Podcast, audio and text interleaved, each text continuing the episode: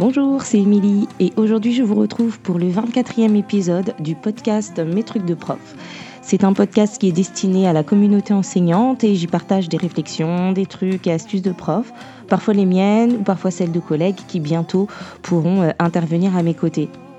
Donc vous pouvez écouter ce podcast sur le site mestrucsdeprof.fr ou sur toute autre plateforme d'écoute en streaming telle que Deezer, Spotify, Castbox ou Podcast Addict.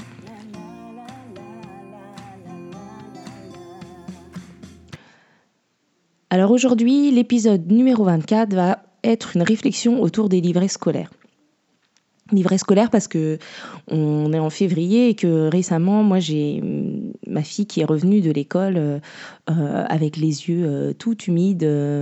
parce qu'elle avait son livret dans son sac et qu'elle estimait que son livret était mauvais. Alors que on lui met pas de pression particulière à la maison que je sais que c'est une élève qui n'a pas de difficultés qui est plutôt sérieuse etc donc moi j'étais pas du tout inquiète de son livret et j'étais même étonnée de sa réaction et euh, je lui ai demandé ce qui se passait. Elle me dit, mais euh, euh, c'est mon livret, il n'est pas bon. Alors je lui dis, mais pourquoi il n'est pas bon? Je, je sais bien comment tu travailles, on révise ensemble, je vois tes évaluations, il n'y a pas de raison qu'il soit pas bon. Elle me dit si, tu te rends compte, j'ai eu 41 PA et que 16 A, ou je, voilà, un compte comme ça, je sais plus lequel. Et je me suis dit, ben mince, parce que je sais que euh, sa maîtresse est bienveillante, que qu'elle, euh, voilà, j'ai vu ses évaluations euh, récemment, je sais que ce, que qu'elle est sérieuse et qu'elle n'a pas de difficultés particulières. Donc je me suis interrogée sur le fait que pourquoi encore aujourd'hui, alors qu'on qu'on évalue par compétence, que que le, le, le, contenu des, des livrets est censé refléter le niveau des élèves et qu'on essaye de leur dire pourquoi c'est encore quelque chose de si euh, euh, anxiogène, pourquoi les élèves peuvent être encore en, larmes euh, à la réception de ce livret, comme si tout ce qu'il y avait dedans était une surprise voilà et que ça m'a renvoyé aussi à, à, ce que génère en fait euh, euh, le livret euh, chez donc les élèves et chez mes élèves aussi. Et je pense qu'on a du mal à se détacher du fonctionnement qu'on a pu connaître nous quand on était enfant et qui nous a marqué et même si aujourd'hui on évalue par compétence même si aujourd'hui le, le, rendu du livret ne contient plus de notes il y a encore des choses comme ça qui sont empreintes de de, ce passif de la note. Par exemple, euh, quand, euh, quand euh, on dit aux élèves, oui, voilà, telle évaluation, elle comptera dans vos livrets. Ça, ça, veut dire quoi? Ça veut dire que du coup, il y a du travail qui, dans le, qui compte pour les livrets et d'autres travail qui comptent pas pour les livrets. Alors qu'en fait, finalement, euh, quand on évalue par compétence, euh, ce qu'on a dans les livrets, ça devrait juste être l'image de ce que l'enfant est à un instant T dans l'année et donc le fruit de, toute une progression. Et l'idée, c'est pas de faire une moyenne d'appréciation et de se dire ah ben tiens, il a commencé avec euh, NA et il finit avec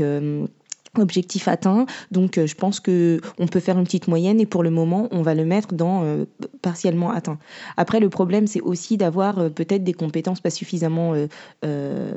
spécifiques et du coup, dans lequel, dans lesquelles on, a une espèce de moyenne d'appréciation. C'est peut-être aussi le, problème du LSU en lui-même qui finalement oblige à ça, oblige à faire une synthèse d'appréciation parce qu'on va avoir plusieurs compétences et l'élève va peut-être avoir euh, euh, eu des, évaluations très précises sur des compétences très précises et au final euh, se retrouver avec une moyenne de toutes ces appréciations-là, par exemple en étude de la langue. Voilà, étude de la langue, il, a, il y a des choses qu'il a bien acquises, d'autres qu'il a, qu'il a moins bien acquises, et du coup, ben, l'enseignant finit par se mettre, par mettre partiellement atteint. Et en fait, c'est que c'est une moyenne d'appréciation qui est du tout, plus du tout explicite, ni pour l'enseignant, ni pour les parents, ni pour les élèves, et qui est au final euh, au détriment de, de l'estime de soi. C'est-à-dire que ça renvoie à l'élève euh, une image euh, d'échec. On ne peut pas comptabiliser des appréciations. Et donc là, ça va, il va être important de pouvoir expliciter aux parents tout ça. Parce que sans cette pédagogie de l'évaluation, tout le monde le vit mal Donc là, il va être important de prendre le temps d'expliquer aux élèves le fond, comment on a fait ces livrets, comment on les a construits et de dire que voilà qu'on est obligé d'utiliser tel support, mais qu'en fait euh, ça reflètera pas forcément euh, ce qu'ils ont fait et les progrès qu'ils ont euh, atteints. C'est-à-dire que ben, l'élève qui a eu des, des, compétences évaluées il y a deux mois et mm, qui était euh, partiellement atteinte, et puis aujourd'hui qui a plein d'évaluations avec euh, euh, des objectifs atteints, euh, il comprend pas en fait arriver dans son livret de, de se retrouver avec un partiellement atteint parce que euh, l'enseignant s'est dit oui, mais bon, telle et telle compétence, c'était pas encore trop ça quand je les ai évaluées il y a deux, il y a deux mois. Et euh, c'est vrai que les dernières compétences étaient bien acquises et que c'est un élève qui a fait des progrès, mais ce que lui renvoie le partiellement atteint, qui est une somme, qui est une moyenne plutôt de, de tout ce qu'il a fait dans son trimestre, et eh ben pour l'élève, en fait, c'est euh, très compliqué à, vivre et à accepter. Et euh, surtout, ben, quand le livret il est dans le sac et que, et que la famille elle se retrouve avec euh, juste ça. Euh, c'est-à-dire que moi, je suis enseignante et donc du coup, je décode un peu ce que ça veut dire. Et, je le décode et malgré ça, c'est compliqué de l'expliquer à ma fille. Et donc j'imagine que dans les familles euh, dans lesquelles euh, on n'a pas ces codes-là, on n'a pas euh, tout le processus qui fait que l'enseignant, à la fin, il met partiellement atteint, cette grande case de partiellement atteint dans laquelle se retrouve la majorité des élèves au final, ben c'est un peu compliqué. Ça m'amène aussi à réfléchir sur le fait euh, que beaucoup d'enseignants n'utilisent pas la case objectif dépassé du, LSU. je sais voilà, qu'on ne l'utilise pas parce que c'est une case qui n'est pas forcément parlante pour tout le monde et que euh, la majorité des enseignants avec lesquels j'ai discuté se disent ben, objectif dépassé, ça veut dire que l'élève il est au-delà de, au-delà de ce qu'on attend, donc en fait personne ne l'est. Et c'est compliqué parce que du coup, il y a une, une, colonne là dans ce livret qui est quasiment euh, jamais complétée, donc même les élèves qui sont très bons, euh, ils ont l'impression tout le temps de ne pas être au max, de pas être là où, où, où, on les attend et de toujours avoir encore des efforts à faire. Et ça, c'est compliqué aussi pour eux euh, et pour les, les parents d'avoir ce, ce retour-là. Un retour qui est implicite parce qu'on va pas forcément prendre le temps de l'expliquer, mais en fait, euh, nous les enseignants, on va pas utiliser cette colonne-là parce qu'elle ne nous parle pas. Sauf que visuellement, sur le LSU, quand les parents voient ça, ben, ils voient que leur enfant, pour eux, il n'est pas au max parce que eux, les parents, ils sont eux aussi encore dans ce vécu de la note, du livret, etc. et, et, dans la recherche de l'excellence pour leurs enfants. Donc forcément, euh, ça crée beaucoup d'incompréhension autour de ça. Donc moi, je sais que ça fait quelque temps que j'ai décidé de euh, donner du sens à cette colonne-là et de l'utiliser malgré tout et de me dire, ben, elle est là, euh, objectif dépassé, ça veut pour moi dire que euh, l'élève il a atteint la compétence et qu'il est prêt à aller au-delà, pas qu'il est au-delà, qu'il est prêt à aller au-delà, et du coup un élève qui a euh, tout compris, qui a compris et qui maîtrise la compétence, je vois pas pourquoi je le mettrais pas dans la case maximale qui est prévue, même si elle est mal intitulée. Parce que c'est franchement compliqué en fait de d'avoir une case toujours euh, inutilisée.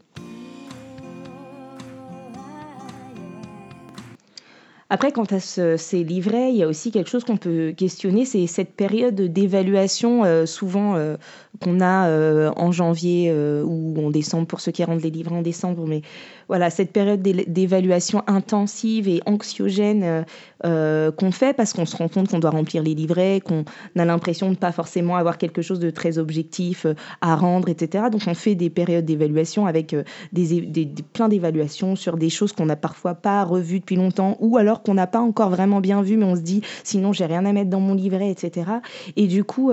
est-ce que faire des évaluations comme ça, massives, pendant un temps restreint, euh, ça permet vraiment euh, de refléter les acquis des élèves à, un instant T. Est-ce que c'est le moment où les élèves vont être le plus disponibles? Est-ce que, est que finalement, nous, dans l'empressement, on, fait des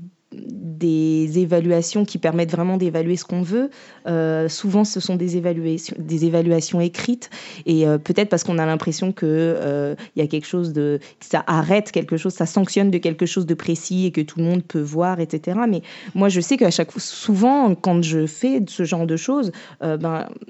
c'est pas plus objectif que d'observer mes élèves parce que finalement, euh, euh, ça va pas forcément être l'exercice euh, auquel ils sont habitués ou, ou ça va, ils, ont oublié, ils sont dans autre chose, ils savent plus ce qu'on attend d'eux. Nous, on a tellement d'évaluations à faire qu'on va vite, etc. Et au final, on se dit, ben mince, tel élève, il avait bien compris, je comprends pas pourquoi il a sur le bilan écrit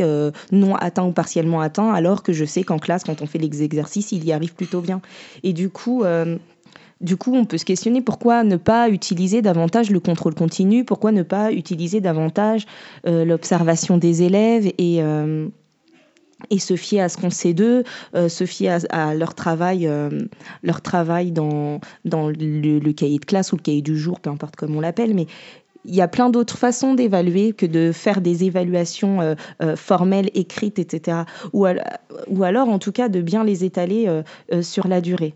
mais de bien avoir en tête que quand on évalue par compétence, en tout cas, on n'évalue pas une moyenne de choses, c'est-à-dire que si on a fait euh, euh, quatre évaluations sur, euh, je ne sais pas, identifier le verbe dans la, dans la phrase, ce qui compte en fait, c'est la dernière, c'est là où l'élève il en est à ce moment-là. On va pas faire une moyenne de toutes les évaluations et se dire oui, mais bon, la première il avait non acquis et la dernière il a eu objectif atteint ou objectif dépassé, donc je vais lui mettre un truc entre les deux à partiellement atteint. Non,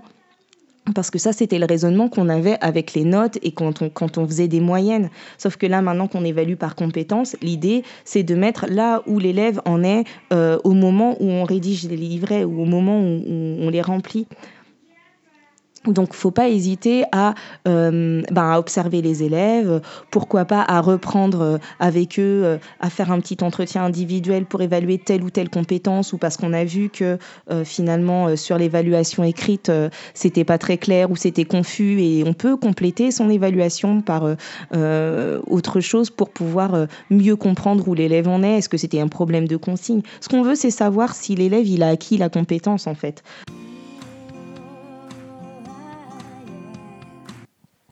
L'idée, c'est de se remettre en tête le pourquoi. Pourquoi on fait ces livrets, pour qui on les fait, euh, pourquoi on évalue, pour qui on évalue et à qui ça doit servir, pour qui ça doit être clair. Ce qui doit être clair aussi pour tout le monde, c'est ce qu'on évalue et comment on l'évalue. C'est important aussi de ne pas induire chez les élèves euh, de stress quant à ces livrets et quant euh, aux évaluations et d'éviter toutes les choses qui font référence euh, à notre habitude des notes, euh, toutes les petites phrases comme je disais tout à l'heure, comme ça va compter pour les livrets ou toute pression supplémentaire. Le livret, c'est comme si on prenait une photo des apprentissages à un moment donné, pour l'élève et sa famille, hein, pas pour l'institution